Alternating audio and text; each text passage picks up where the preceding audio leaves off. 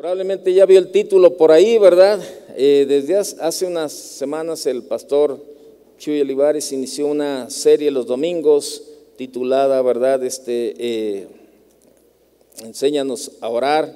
Y bueno, pues este, qué bueno que podamos, ¿verdad? Este, seguir aprendiendo de una herramienta, ¿verdad? Este, de, de una herramienta que es una bendición para nosotros los que nos decimos cristianos, ¿verdad? Porque, bueno, ya aprendimos que, que era orar, ¿verdad?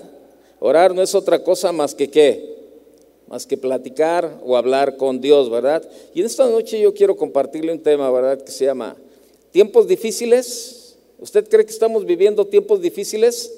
¿Sí? Bueno, tiempos difíciles es la pregunta. Ora. Así de sencillo, ora. Es lo que tenemos que hacer, así de sencillo, orar, ¿verdad? Y bien, mire, la oración debe ser parte de nuestra vida. Salmo, no lo busque, ahorita, eh, eh, ahorita entramos al, a la base del al versículo base de esta noche, ¿verdad? Pero el Salmo 17, 6 en la nueva traducción viviente dice, oh Dios, a ti dirijo mi oración porque sé que me responderás. Inclínate y escucha cuando oro. Fíjese, esto dice el Salmo 17, eh, verso 6, en la nueva traducción viviente. Dice, a ti dirijo mi oración porque sé, porque sé que me responderás. Le dice, oh Dios, a ti dirijo mi oración. Mire, la oración debe de ser parte de nuestra vida. Es una de las formas en las que podemos establecer una relación con el Señor es el canal de comunicación directo con el Padre. Él siempre está para escucharnos. No necesitas hacer otra cosa más que hablar con Él, expresar cómo te sientes, qué necesitas, pero también es expresar tu amor y tu adoración a Él. Mire, las crisis, los tiempos difíciles, las situaciones difíciles, la angustia, eh, la verdad, son inevitables. ¿Está de acuerdo?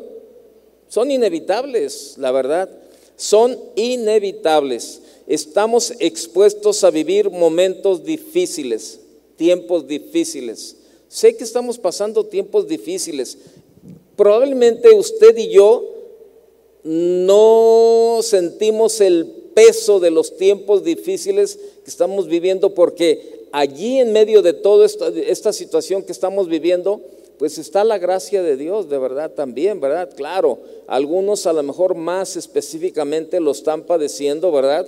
Con alguna situación financiera, alguna situación familiar, matrimonial, alguna situación de enfermedad o no sé, no sé, pero yo sé que las crisis son inevitables y estamos, estamos expuestos a vivir momentos difíciles. Pero Jesús nos enseña en Juan 16, 33, ¿se acuerda? Que confiemos porque Él ya, Él ya venció. Así es sencillo, Él ya venció. A veces durante estos tiempos de dificultad no sabemos cómo orar o vemos la situación tan complicada que somos tentados a dejar de creer porque no vemos una respuesta pronto. Y ya nos desesperamos y decimos, no, pues es que, no, oye, ora, no, pues ya oré, pero pues no, hoy en la mañana una persona, no sé de dónde, de dónde, qué parte, creo, que de, de, Colombia, algo así, creo que era de Colombia, de algún lugar, de, de por allá, de aquellos lugares, Guatemala, Colombia, Honduras, no recuerdo de dónde era.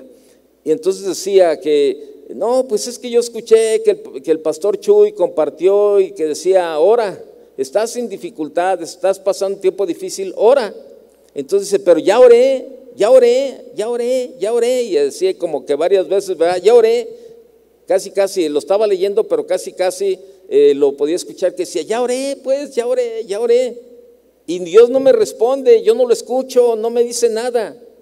Entonces yo le contesté en el correo, ¿verdad? Y le decía, bueno, recuerde también que en muchas ocasiones Dios también, dentro de todo el trato, el propósito y el cuidado de Dios, también Dios está tratando con nuestra paciencia.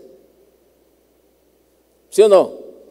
Pues también es parte de, sí, a lo mejor tú dices, bueno, no, ya oré, pero no me escucha. Oye, espérame, ¿cuántas veces has orado? No, bueno, pues anoche oré. ¿Cuánto, este, de veras, cuántas veces? anoche oré y pues no, no escucho nada. Pero ¿por qué no perseveras? ¿Por qué no perseveras? Dios no, Dios no está ajeno a sus promesas. El, problema, uno de los problemas más grandes que, que tienen la mayoría de los cristianos, ¿sabe? Es el no conocer la palabra de Dios. Entonces nos dejamos llevar por la inercia, ¿verdad? Ahí, órale. Y ese es el grave problema que muchos cristianos tienen. Dice la Biblia ahí en Juan 16, 33 que confiemos en Él porque Él ya venció. Entonces, a veces durante estos tiempos de, difíciles, ¿verdad? No sabemos cómo orar o vemos la situación tan complicada que somos tentados a dejar de creer porque no vemos una respuesta pronto. Muchos de nosotros, muchos de nosotros en este preciso momento necesitamos de la, intervención divina para hallar la salida ante los problemas, probablemente. A lo mejor tú estás sentado aquí en esta noche y tú eres, tú estás igual que esta persona que llamó y, y, dices, pues ya oré. El, el, pastor decía, este, pues ¿qué hago? Ora. Y tú decías, no, pues se oye bien fácil. Pues es que está fácil cuando tú oras, cuando tú le crees a Dios, cuando tú obedeces, cuando pones tu confianza en Él, ora y descansa. Nada sucede si Dios no lo permite. ¿Está de acuerdo? Así de sencillo. Mire, vaya conmigo a Segunda de Reyes, por favor. Segunda de Reyes, capítulo 20.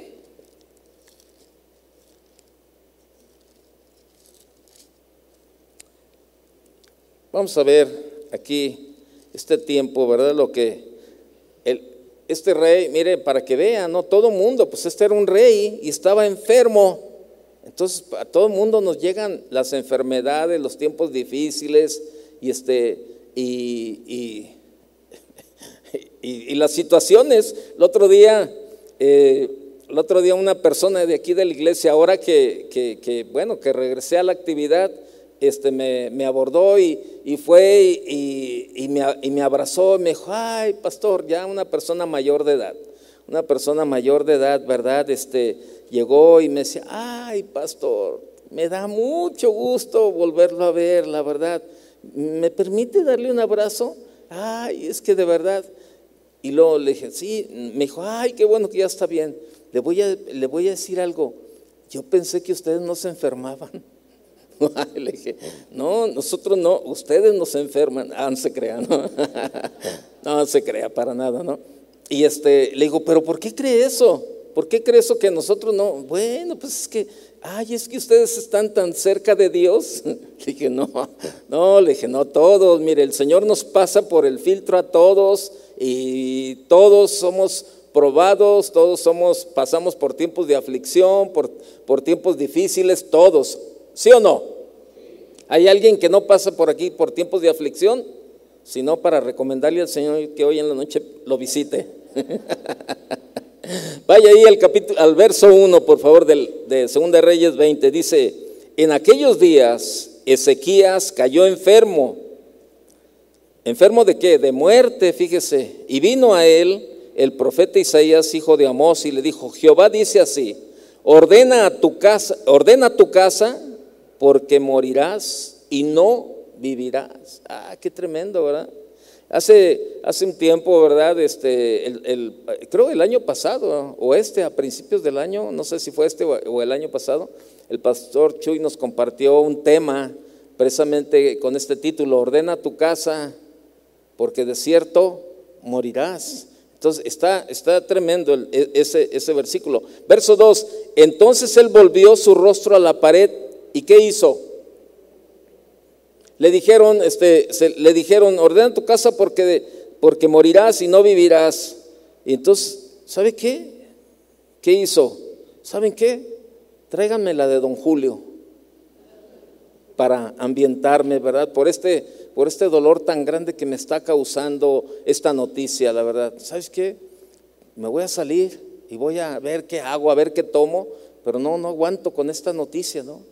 Y la, mayoría de los seres humanos, bueno, y, bueno, muchos cristianos se, se desaniman y reniegan, este, algunos hasta blasfeman, ¿verdad? Y, se enojan contra Dios, ¿verdad? Cuando les detectan alguna situación, una enfermedad o alguna situación en tu vida y comienzan a regar, no, yo no sé, eh, eh, ¿por qué me va así? Si yo no faltaba a la iglesia y yo pasaba y yo iba y yo diezmaba y yo ofrendaba y yo, y, y comienzas a, según tú, a sacarle, ¿verdad? Todos tus tu currículum al Señor, ¿verdad? Y como diciéndole, Señor, pues este, ¿qué onda? ¿Y a mí por qué me pasa?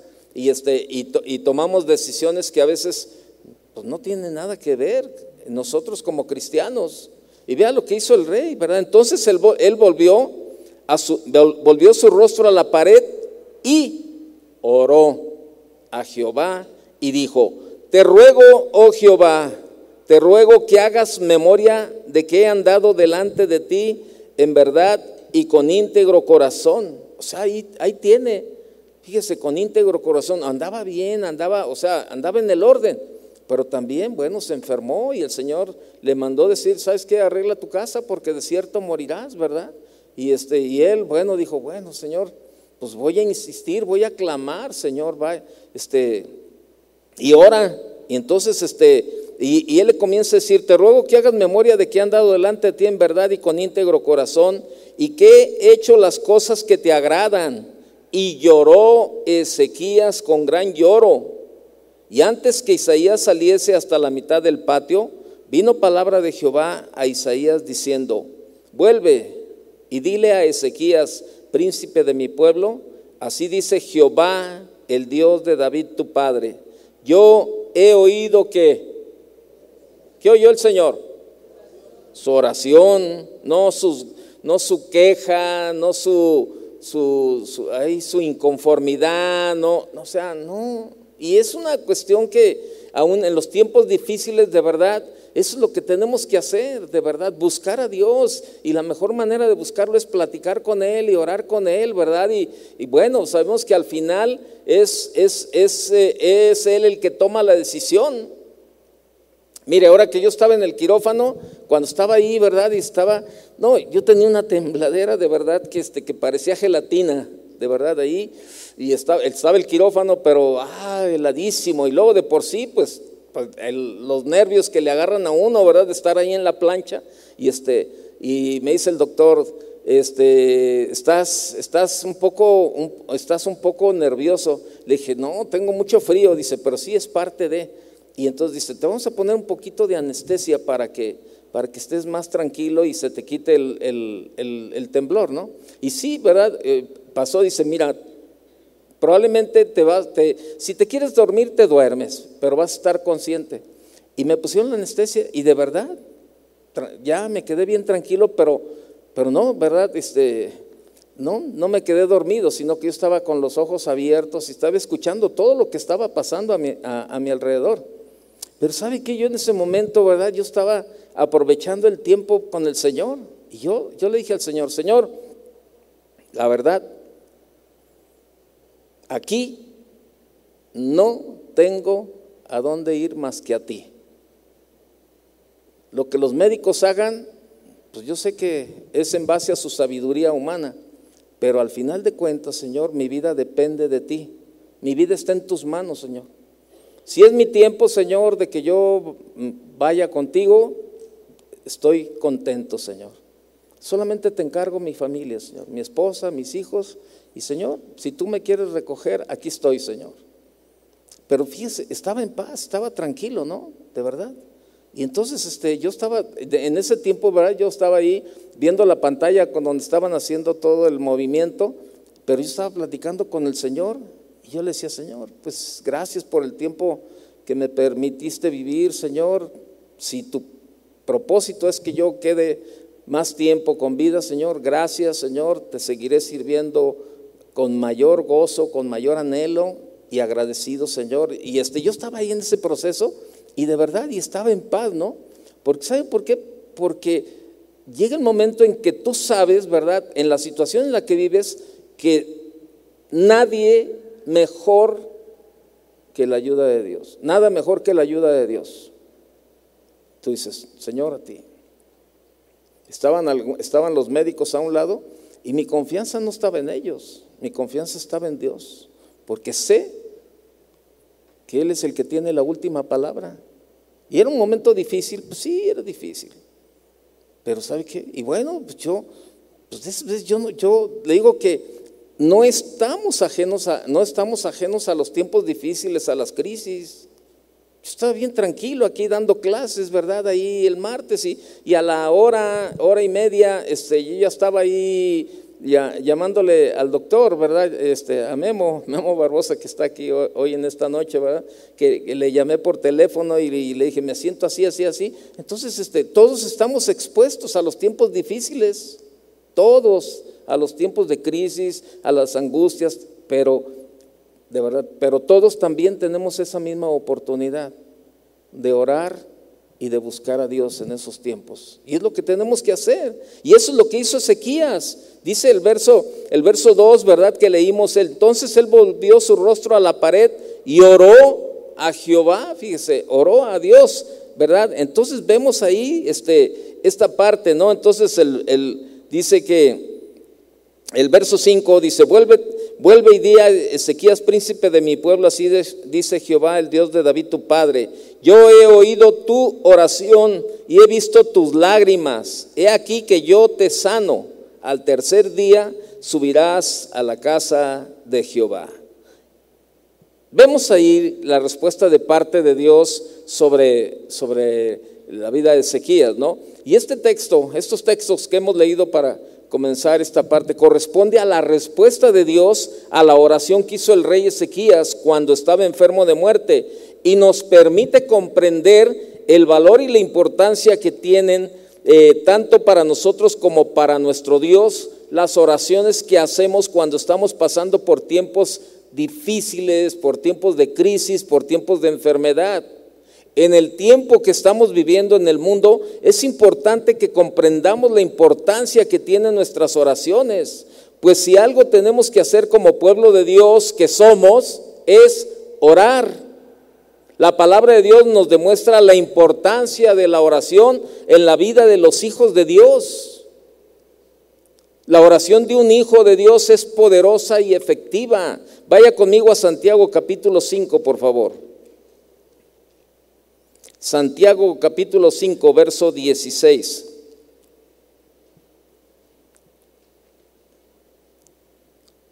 Confesaos vuestras ofensas unos a otros y orad unos por otros para que seáis sanados. La oración eficaz del justo puede mucho. Ahí está. La oración de un hijo de Dios es poderosa y efectiva. En la, la, versión, en, la traducción, este, ¿verdad? Eh, dice, eh, del lenguaje actual, dice, por eso confiesen sus pecados unos a otros y oren unos por otros para que Dios los sane. La oración de una persona buena es muy poderosa porque Dios le escucha.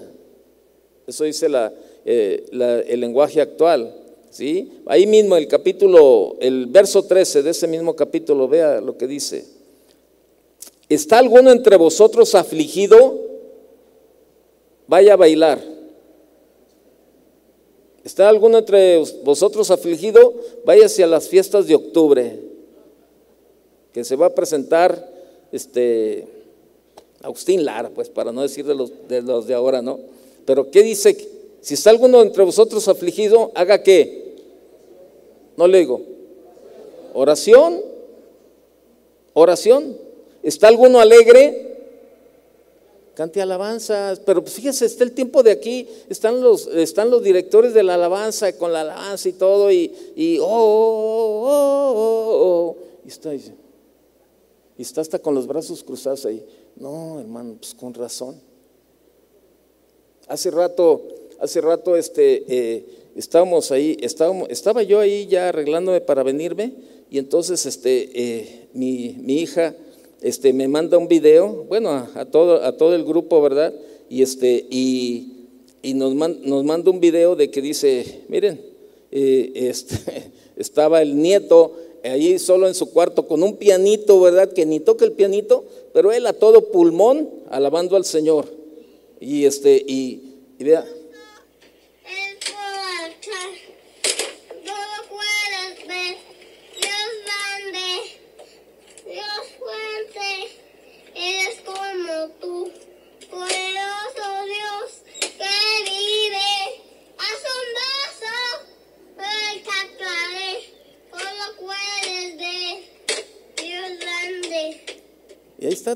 tocando el piano y cantando. Entonces tú dices, híjole, por eso el Señor dice, si no son como niños, dice, están contentos, canten alabanzas, pero de verdad, yo veo, eh, este, cuando está el tiempo de la alabanza, están a unos así. ¿Será supervisor? A veces pienso yo. ¿O qué será? O sea, de veras lo veo así y, lo digo, ¿qué onda, mano?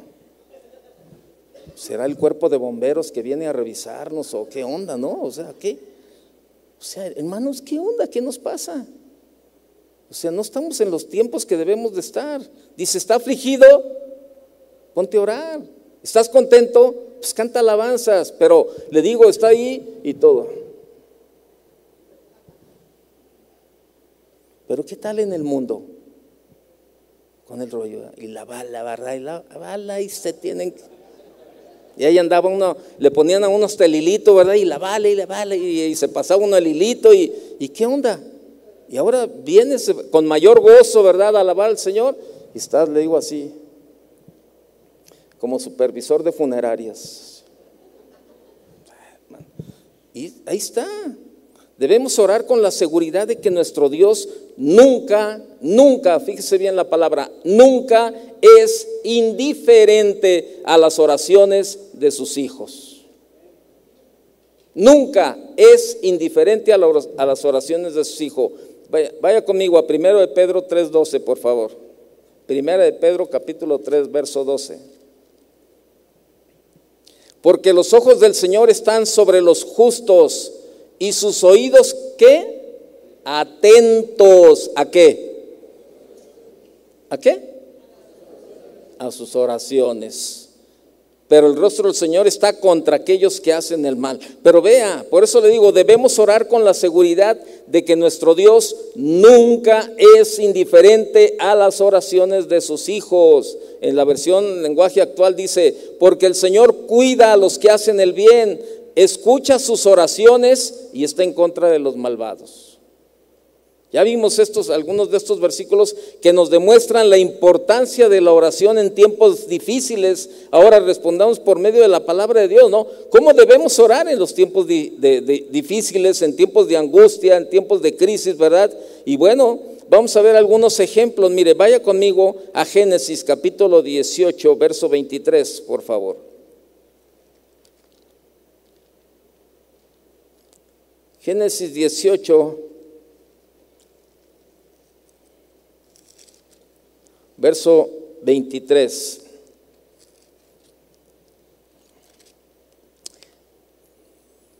Ahí vemos el pasaje es acerca de cómo Abraham intercede por Sodoma y dice, y se acercó Abraham y dijo, destruirás también, bueno, ya sabe que Dios, Dios le había revelado a Abraham que iba a destruir Sodoma y Gomorra, este, por sus pecados, ¿verdad? Y, pues ahí este, Dios, le, Dios fíjese, le, le, comparte, ¿verdad? Este, eh, que, lo, que iba a hacer. Entonces, en el verso 23 dice, y se acercó a Abraham y dijo, ¿destruirás también al justo con el impío? O sea, como, como diciendo, al, ¿verdad? Dios ¿qué onda? Este, ¿Vas a destruir a los justos y a, los impíos ahí? O sea, como creyendo que Dios es injusto y que se le pasa algo. A Dios no se le pasa nada, absolutamente nada. Verso 24, 24 dice, quizá, quizá haya 50 justos dentro de la ciudad. ¿Destruirás también y no perdonarás al lugar por amor a los 50 justos que estén dentro de él?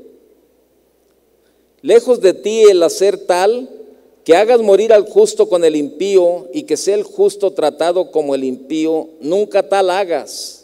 El juez de toda la tierra no ha de hacer lo que es justo. Fíjese, Abraham, que, pero también, digo, bueno, la sabiduría de Abraham, pero también, lo, o sea, la relación de Abraham con Dios, qué tremenda, ¿no? O sea, platicando con él y y la paciencia de Dios para contestarle. Verso 26. Entonces respondió Dios, si hallare en Sodoma 50 justos dentro de la ciudad, perdonaré a todo este lugar por amor a ellos. Y Abraham replicó y dijo, he aquí ahora que he comenzado a hablar a mi Señor, aunque soy polvo y ceniza, quizá faltarán de cincuenta justos cinco. Destruirás por aquellos cinco toda la ciudad. Y dijo, no la, no la destruiré si hallare allí cuarenta y cinco. Y volvió a hablarle y dijo, quizás si hallaren allí cuarenta. Y respondió Dios, no lo haré por amor a los cuarenta. Y dijo, no se enoje ahora mi Señor si hablare quizá si hallaran, hallaran allí treinta. Y respondió, no lo haré si hallare allí treinta. Y dijo, he aquí ahora que he comprendido el hablar a mi Señor, eh, que he emprendido, perdón, que he emprendido el hablar a mi Señor, quizás si hallaran allí veinte. No la destruiré, respondió por amor a los veinte. Y volvió a decir, no se enoje ahora mi Señor si hablare solamente una vez, quizás si hallaran allí diez, no la destruiré. Respondió por amor a los diez. Y Jehová se fue luego que acabó de hablar a Abraham y Abraham volvió a su lugar. ¿Qué hizo Abraham? Intercedió. Oró. ¿Qué es orar? Hablar con Dios. Abraham estaba intercediendo. El Señor le revela a Abraham que iba a destruir a Sodoma y Gomorra por sus pecados y eso directamente no le afectaría a él, pues no vivía en ese lugar, fíjese, Abraham no vivía en ese lugar, pero tenía familia en ese lugar, su sobrino Lot y su familia vivían ahí. Y Abraham estaba intercediendo por, por los justos que posiblemente vivían en esas dos ciudades, ¿verdad? En Sodoma y Gomorra. Y él clamó para que Dios tuviera misericordia de los justos que vivían en ese lugar. Así nosotros como cristianos, ¿cuántos son cristianos aquí en esta noche?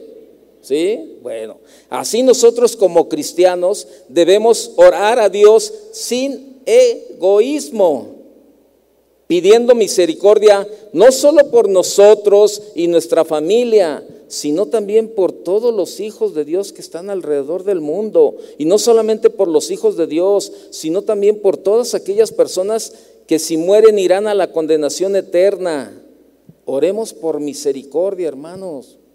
Mire, yo escucho muchas, muchas quejas así platicando a un cristiano, ¿verdad? Que, ay, qué, qué, feo está el mundo, la verdad, ya viste, ahora Guadalajara es sede de los, de los juegos, este, de los gay, eh, gay, gay, gay gamers, ¿verdad? Este, Guadalajara, este, se vinieron para acá todos los que son este, de, la, de la liga LGBT, no sé qué tantos más rollos, este, aquí son los juegos este, que están ahí y, este, y nos quejamos.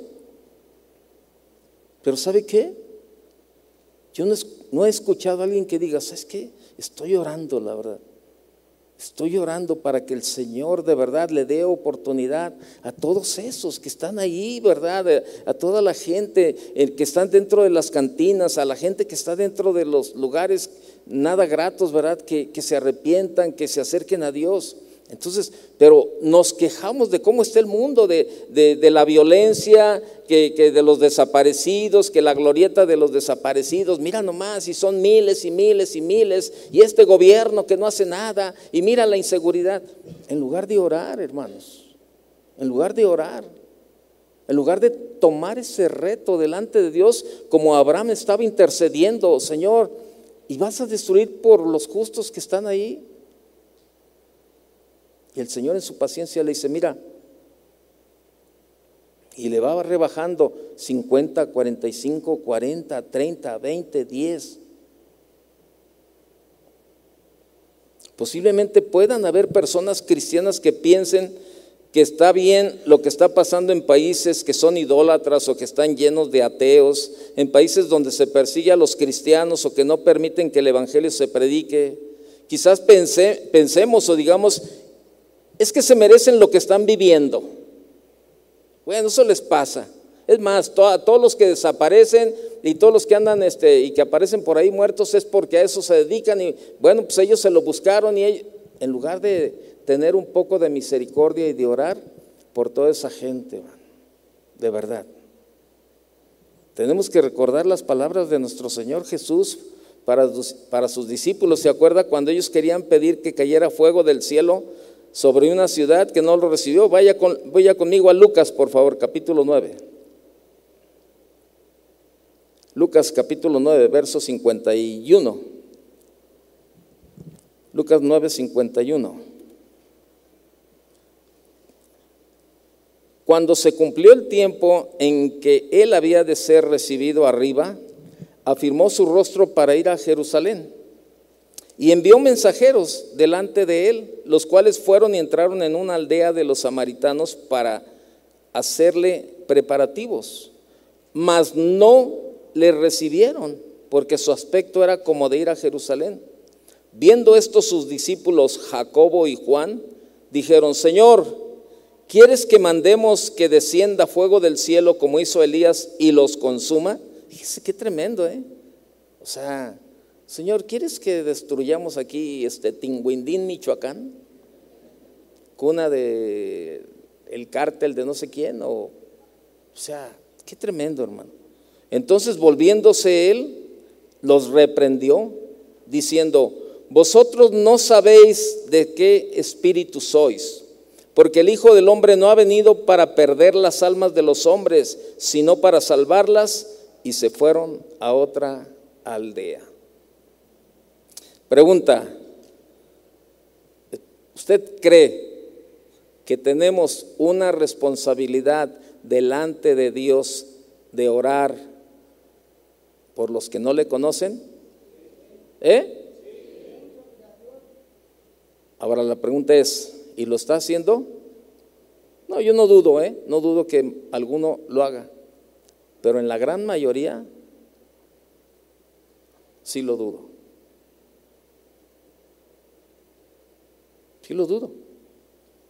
Nosotros como hijos de Dios tenemos que clamar por misericordia y por salvación de las naciones, no por juicio, ni mucho menos alegrarnos de, lo que las naciones están sufriendo, porque nuestro Señor vino a buscar y salvar lo que se había perdido.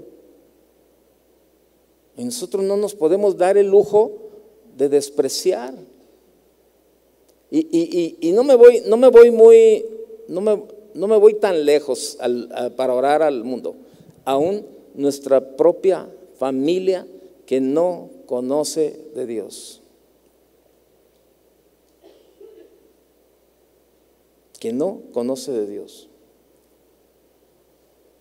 Y no oramos por ellos.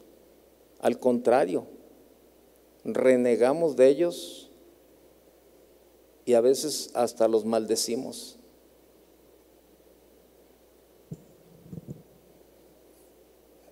Cuando debemos de tener misericordia.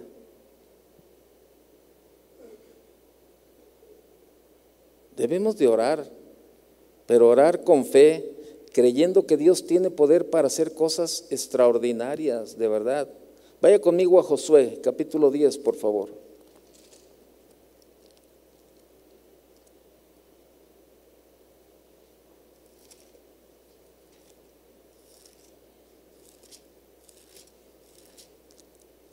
Josué capítulo 10, verso 12.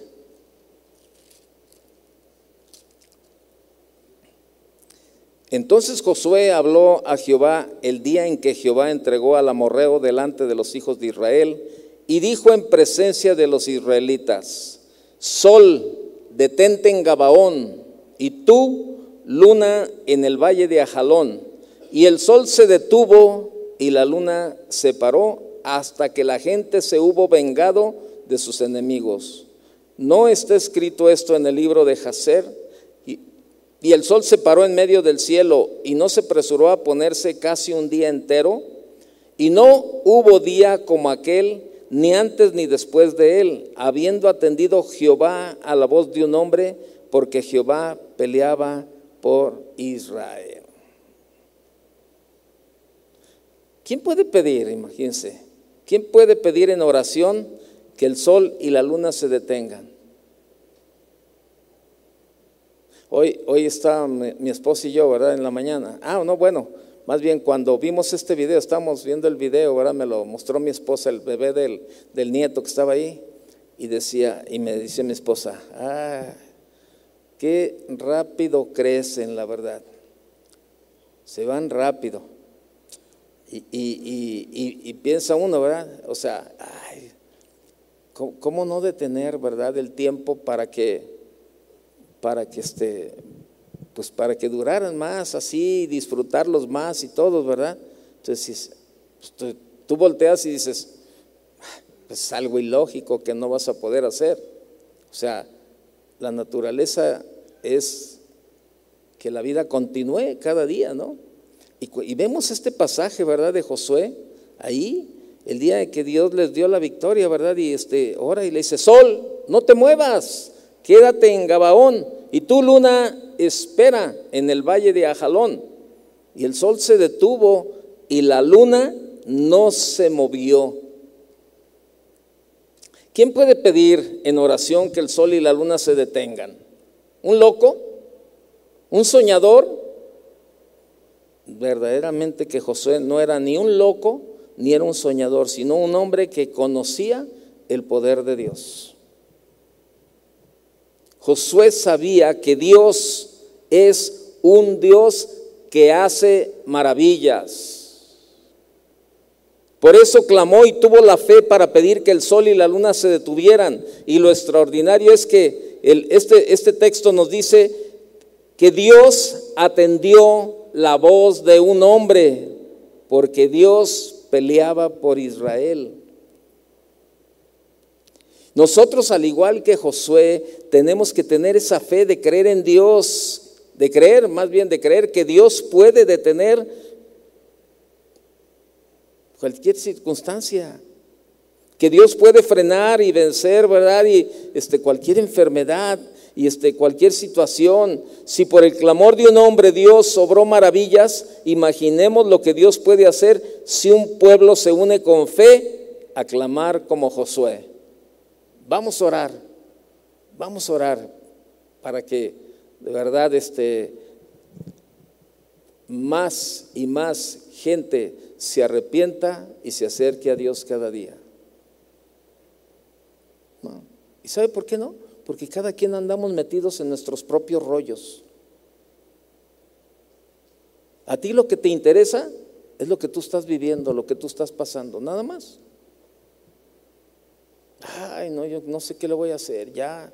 Ahí viene el buen fin y no tengo. No tengo para sacar una televisión. Ay, ahí viene el buen... Y, pero estamos afanados por ese tipo de cosas. Y tu oración es por Señor, híjole, ojalá y Dios me bendiga. Voy a orar para que Dios me bendiga para poder comprar esa tele que siempre he querido ahora que viene el buen fin, ¿no? Y estás, ay, este, o el coche o esto, cantidad de cosas. O sea, estamos invirtiendo el tiempo de oración siempre por ese tipo de cosas, pero no las invertimos para orar por aquellos que no conocen a Dios, aún por nuestra familia y por milagros. Y perdemos el tiempo, perdemos el tiempo en un montón de situaciones, la verdad, y no clamamos a Dios por salvación. Por eso, yo te invito este día, de verdad, que, que tú y yo seamos un Josué en nuestra casa, en nuestra colonia, en, nuestra, en, el lugar donde Dios nos ha puesto, que clamemos con la fe que Dios hoy sigue haciendo maravillas, de verdad. El mismo Dios de ayer es el mismo de hoy. Es el mismo Dios de hoy. Eso lo puedes ver en Hebreos capítulo 13, verso 8. El mismo Dios de ayer es el mismo Dios de hoy que sigue haciendo maravillas. El problema es que, ¿sabes qué? Ya llega el momento en que ya nos amoldamos. Por eso Romanos 12, 12 es bien cierto, ¿verdad? En esa versión que dice, no se amolden al mundo actual. No se, no se amolden no se hagan cómodos al, estilo de vida que estamos viviendo. No, no, no, o sea, pues todo bien cómodo. No te amoldes al mundo actual. Tenemos que cambiar nuestra manera de pensar para que cambie nuestra manera de vivir. Por eso cuando Muchas veces cuando pasamos a la gente aquí adelante, ¿verdad? Y, este, que, algunos, ¿verdad? Que les decimos, pasen a orar y algunos están allá como espectadores y, ay, pues allá es su rollo. Si está enfermo, pues allá que se cure. yo estoy bien, yo me siento bien. Pues sí, pero si tú estuvieras enfermo, yo te puedo asegurar que tú quisieras que todo mundo viniera y pusiera las manos sobre ti. ¿Y sabe por qué? Porque estamos metidos en nuestro egoísmo, nada más en nosotros mismos, nada más. Nada más en esa parte tan sencilla. Y vemos, ¿verdad? O sea, lo que, lo que, lo que hizo Josué, o sea, y Dios respaldó lo que él estaba, lo que Josué estaba, estaba pidiendo, ¿no? O sea, e, e, era algo, era algo, este, humanamente imposible. Hoy hablé con un pastor y este, y, y es un pastor que está confiado, está orando y está confiando, ¿verdad?, que, que su situación eh, migratoria se va a arreglar y que él va a regresar a pastorear, ¿verdad? Él tuvo que salir de, de, Estados Unidos, tuvo que salir eh, porque, bueno, pues su cuestión migratoria no era, no, no estaba, ¿verdad? Este, eh, como debería de ser. Entonces, este, bueno, pues el, el gobierno le pidió que saliera, ¿verdad?, del país y él no puso resistencia, ¿verdad? Él dijo, no, está bien. Y este, nada más tomó el tiempo para dejar todo en orden y salió, se vino a México y lo primero que hizo llegando a México fue este, comenzar a hablarle al vecindario del Evangelio, ¿verdad? Y, este, sobre todo con el reto de, que fuera ahí por donde vives, eh, no hay cristianos, casi toda la gente a la que le le habló del Señor y se están congregando en ese grupo, pues gente que viene de la religión tradicional, ¿no? Y entonces hoy estaba platicando con él y, y él me decía, eh, porque le dije, pastor, nos vemos este, en enero. Me dijo, pastor, fíjese que no sé, no sé si pueda estar en enero porque pues yo siento que mi, mi situación migratoria, dice, cada vez está, le estoy viendo más, eh, siento, yo tengo el sentir en mi corazón es, lo que estoy orando, dice que, el Señor va a abrir las puertas para que yo regrese a, seguir pastoreando allá en Estados Unidos. Dije, no, pues qué bueno, ¿verdad? Y este, pero, y otra persona, otra persona que me, había dicho, ¿verdad? Este, no, dice, no, lo que él, lo que él no, este, la situación de él ya humanamente ya no es posible, ya no va a pasar y que no sé qué y todo eso. Y hoy que hablaba con él, yo, yo escuchaba su fe. ¿Y sabe qué? Yo creo, yo creo que Dios le va a abrir la puerta para regresar a hacer lo que él tiene que hacer. Porque lo veo perseverando, de verdad, perseverando, confiando. Y no está, no está con el pensamiento de decir, ay, es que extraño las hamburguesas Ay, es que extraño allá el, este, ir a, las tiendas allá, a los outlets, a comprarme ropa o algo. No, no, no. El, el clamor, el sentir, el dolor de él es regresar a pastorear. Y sabe que yo creo que Dios puede hacer una maravilla en su vida y regresarlo de verdad. Aun cuando muchos decían por ahí, no, ya, es, eso ya es, este, eh, eh, humanamente es imposible, ya no se puede hacer nada. Y yo lo escucho a él con esa fe, perseverando, y sabe que yo creo que el Señor va a honrar la fe de ese pastor y va a honrar de verdad ese tiempo que él ha perseverado clamando cada día en oración, ¿verdad? Con el dolor, porque, y, porque yo sé que lo que está haciendo aquí lo va, a hacer, lo va a hacer también allá, pastoreando. Ese pastor llegó y no se puso a perder el tiempo por aquí.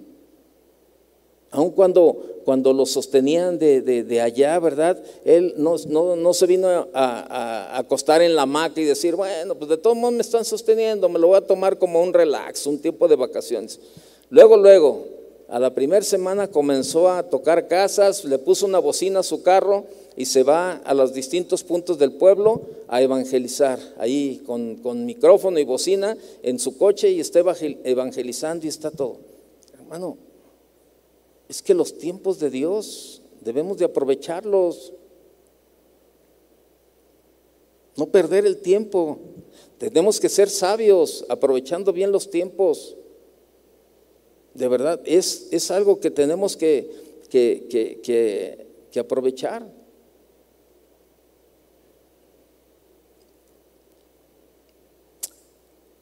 Vaya conmigo a Daniel capítulo 9, por favor. Daniel capítulo 9.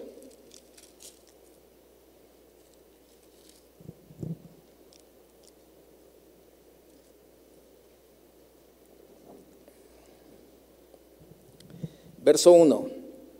En el año primero de Darío, hijo de Asuero, de la nación de los Medos, que vino a ser rey sobre el reino de los Caldeos, en el año primero de su reinado, yo, Daniel, miré atentamente en los libros el número de los años de que habló Jehová al profeta Jeremías, que habían de cumplirse las desolaciones de Jerusalén en setenta años. Y volví mi rostro a Dios, el Señor, buscándole en qué? En oración y ruego, en ayuno, silicio y ceniza. Debemos de orar como Daniel, pidiendo perdón y clamando por misericordia. Vaya al verso 16, por favor, de ese mismo capítulo. Oh Señor, conforme a todos tus actos de justicia, apártese ahora tu ira y tu furor de sobre tu ciudad, Jerusalén, tu santo monte, porque a causa de, nuestros pecados, fíjese, qué tremendo, él no dice, a causa de toda la bola de pecadores que está por allá, él dice, a causa de nuestros pecados, él estaba incluyéndose ahí también, porque a causa de nuestros pecados y por la maldad de nuestros padres, Jerusalén y tu pueblo son el oprobio de todos en derredor nuestro. Ahora pues, Dios nuestro, oye la oración de tu siervo y sus ruegos, y haz que tu rostro resplandezca sobre tu santuario asolado por amor del Señor. Inclina, oh Dios mío, tu oído y oye. Abre tus ojos y mira nuestras desolaciones y la ciudad sobre la cual es invocado tu nombre porque no elevamos nuestros ruegos ante ti confiados en nuestras justicias, sino en tus muchas misericordias. Oye, Señor, oh Señor, perdona, presta oído, Señor, y hazlo. No tardes por amor de ti mismo, Dios mío, porque tu nombre es invocado sobre tu ciudad y sobre tu pueblo. Debemos de orar como Daniel, pidiendo perdón y clamando por misericordia.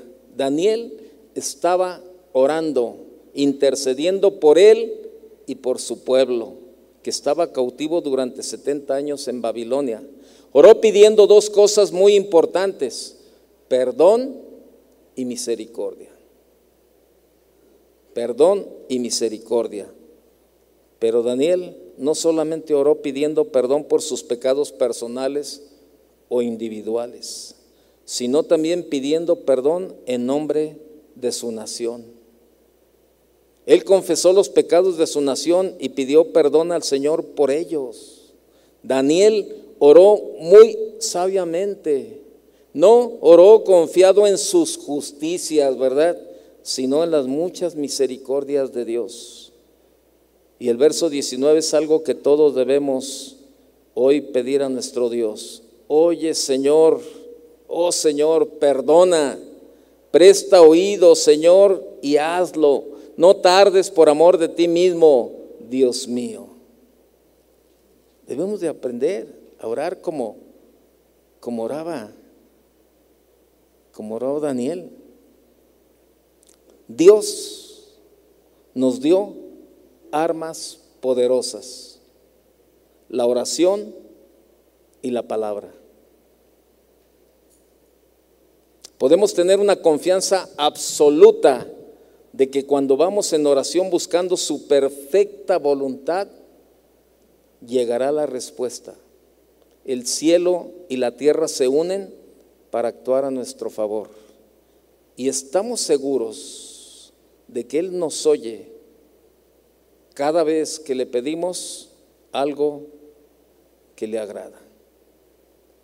Y como sabemos que Él nos oye cuando le hacemos nuestras peticiones, sabemos que nos dará lo que pedimos.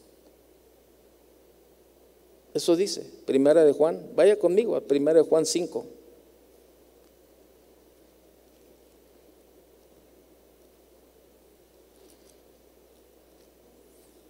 Primera de Juan 5, verso 14. Y esta es la confianza, fíjese, y esta es la confianza que tenemos en Él, que si pedimos alguna cosa conforme a su voluntad, ¿qué sucede? Él nos oye. Y si sabemos que Él nos oye en cualquiera cosa que pidamos, sabemos que tenemos las peticiones que le hayamos hecho. Pero, ¿cómo orar en tiempos difíciles? ¿Cómo orar en tiempos difíciles? Debes conocer su palabra. ¿Cuáles son sus promesas? ¿Qué dice el Señor de ti y qué te pertenece? Ahí en Efesios 6, 17 nos dice que tomemos la espada del Espíritu, que es la palabra de Dios. La oración y la palabra son armas espirituales que todo creyente debe utilizar en el día a día. En el día a día. Cuando tú conoces las promesas de Dios, tienes las palabras que necesitas para orar. Es una manera de activar tu fe. El cielo se moverá a tu favor cuando tú te hayas movido en oración creyendo y declarando sus promesas. Déjate sorprender por la respuesta de Dios. Dios no está ajeno a sus promesas. Dios escucha nuestra oración. Él tiene maneras creativas de hacer las cosas y responder las oraciones. Dios se ocupa de las cosas que te preocupan. Recuerda que sus promesas son inquebrantables, inquebrantables. No tienen caducidad. Así que ora con fe creyendo que sucederá. Ustedes pueden orar por cualquier cosa. Y si tienen fe, dice Mateo 21, 22, la recibirán. Hermanos, Tiempos difíciles, ora. Cierre sus ojos. ¿Cuántos están pasando tiempos difíciles en esta noche? Si usted está pasando por un tiempo difícil, por un tiempo de enfermedad, póngase de pie. Póngase de pie. Y es más, ¿por qué no pasa al frente? ¿Por qué no pasa al frente? Vamos a, orar en esta noche por usted. Si usted está pasando un tiempo difícil, pase, por favor. Pase, es un tiempo de creerle a Dios. No estamos ajenos a los tiempos de crisis, a los tiempos difíciles, pero tenemos la oración la palabra y las promesas de Dios. ¿Usted cree? ¿Sí cree? No lo veo muy convencido. Acabamos de, de escuchar de verdad cómo estos hombres oraron, oraron, confiaron y creyeron en lo que Dios estaba haciendo. Le voy a pedir a algunos que están sentados, vengan a poner las manos sobre ellos. Vamos a involucrarnos todos, orar unos por otros. Venga, acompáñeme a orar por todos ellos. Padre, te damos gracias por tu palabra, Señor. Gracias, Señor, porque a través de tu palabra tú nos enseñas, Señor, que nadie estamos ajenos, Señor, a estos tiempos difíciles, Señor. Pero también tu palabra nos enseña a confiar en ti, Señor, a clamar a ti, Señor, cada día, a poner nuestras necesidades en tus manos, Señor, confiar y creer, Señor, que tú tienes, que tú tienes todo el control, Señor. Padre, en esta noche estamos delante de ti, Señor. Creemos y confiamos, Señor, en lo que tú estás haciendo, Señor, en la vida de cada uno de mis hermanos. Tú conoces, Señor, la necesidad. Tú conoces el tiempo difícil que están viviendo, Señor. Y por eso en esta noche, Señor, oramos. Oramos y clamamos a ti, Señor, por ese milagro, Señor, en la vida de cada uno de ellos. Señor, tú conoces esa necesidad. Tú conoces esa situación que ellos están viviendo. Nosotros la ponemos esta noche en tus manos, Señor, y como tu palabra nos dice y nos enseña que oremos unos por otros, eso es lo que estamos haciendo, Señor. Orando unos por otros, Señor, poniendo hombro con hombro, Señor, y clamando a ti, Señor. Nosotros estamos haciendo lo que debemos hacer humanamente, porque es lo posible para nosotros, lo estamos haciendo, pero sabemos que lo imposible tú lo harás en la vida de cada uno de ellos, Señor. Gracias, gracias, Señor, por la vida de mis hermanos, Señor, porque ellos han dado este paso adelante, Señor un paso de fe confiando, Señor, y viniendo a poner, Señor, su necesidad, confiando en que tú estás escuchando nuestras peticiones, nuestras oraciones, Señor. Clamamos, clamamos, Señor, por la vida de cada uno de ellos, Señor. Clamamos, Señor, por sus vidas y te pedimos, Señor, que atiendas nuestro ruego, nuestra oración, Señor, y que veamos, Señor, veamos milagros y respuestas en la vida de cada uno de ellos, Señor porque sabemos que tú eres un Dios vivo, Señor, que tus promesas son inquebrantables, Señor, que tu oído está atento a nuestras oraciones, Señor. Clamamos, Señor, clamamos en esta noche por la necesidad, no solamente de nuestros hermanos aquí presentes, sino de todos aquellos que nos están viendo y nos están escuchando a través del Internet, Señor. También, Señor, te pedimos que hasta allá vaya, Señor, tu mano sea extendida hacia la vida de cada uno de ellos, Señor clamamos en esta noche, Señor, por tu perdón, por tu misericordia y por la necesidad que presentamos delante de ti, Señor.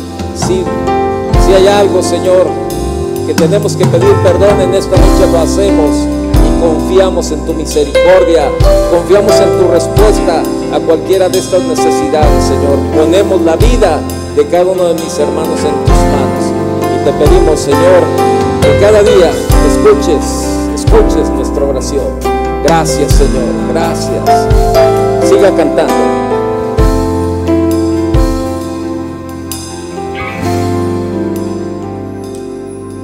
Escuchaste mi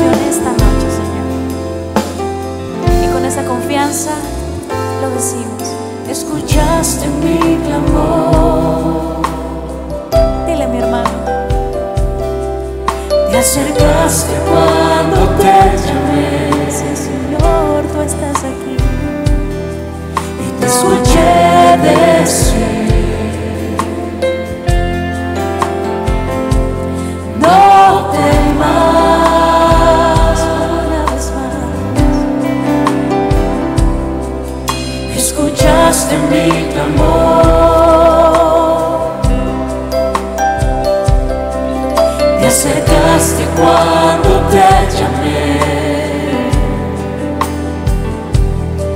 Y te escuché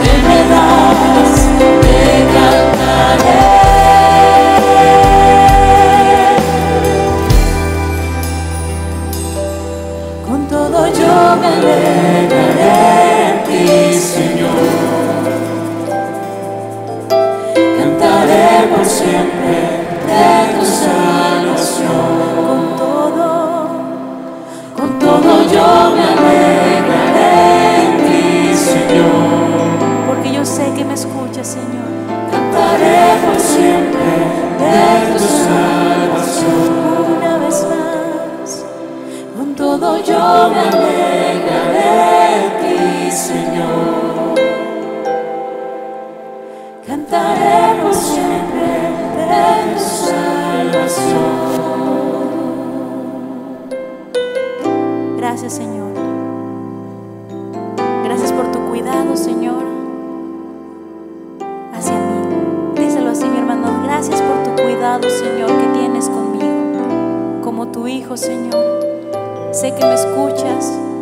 que ves, Señor, por mí.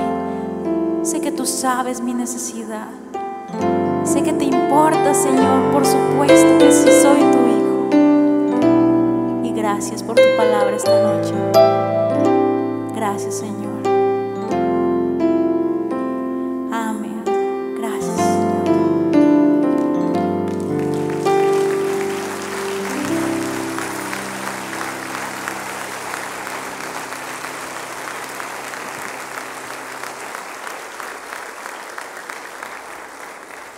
gracias al Señor por su palabra. Mis hermanos que pasaron aquí adelante pueden tomar su lugar nuevamente. El Señor les bendiga. Y queremos cantar antes de irnos que el Señor es quien nos sana, quien nos levanta, quien nos fortalece. ¿Cuántos quieren cantarlo?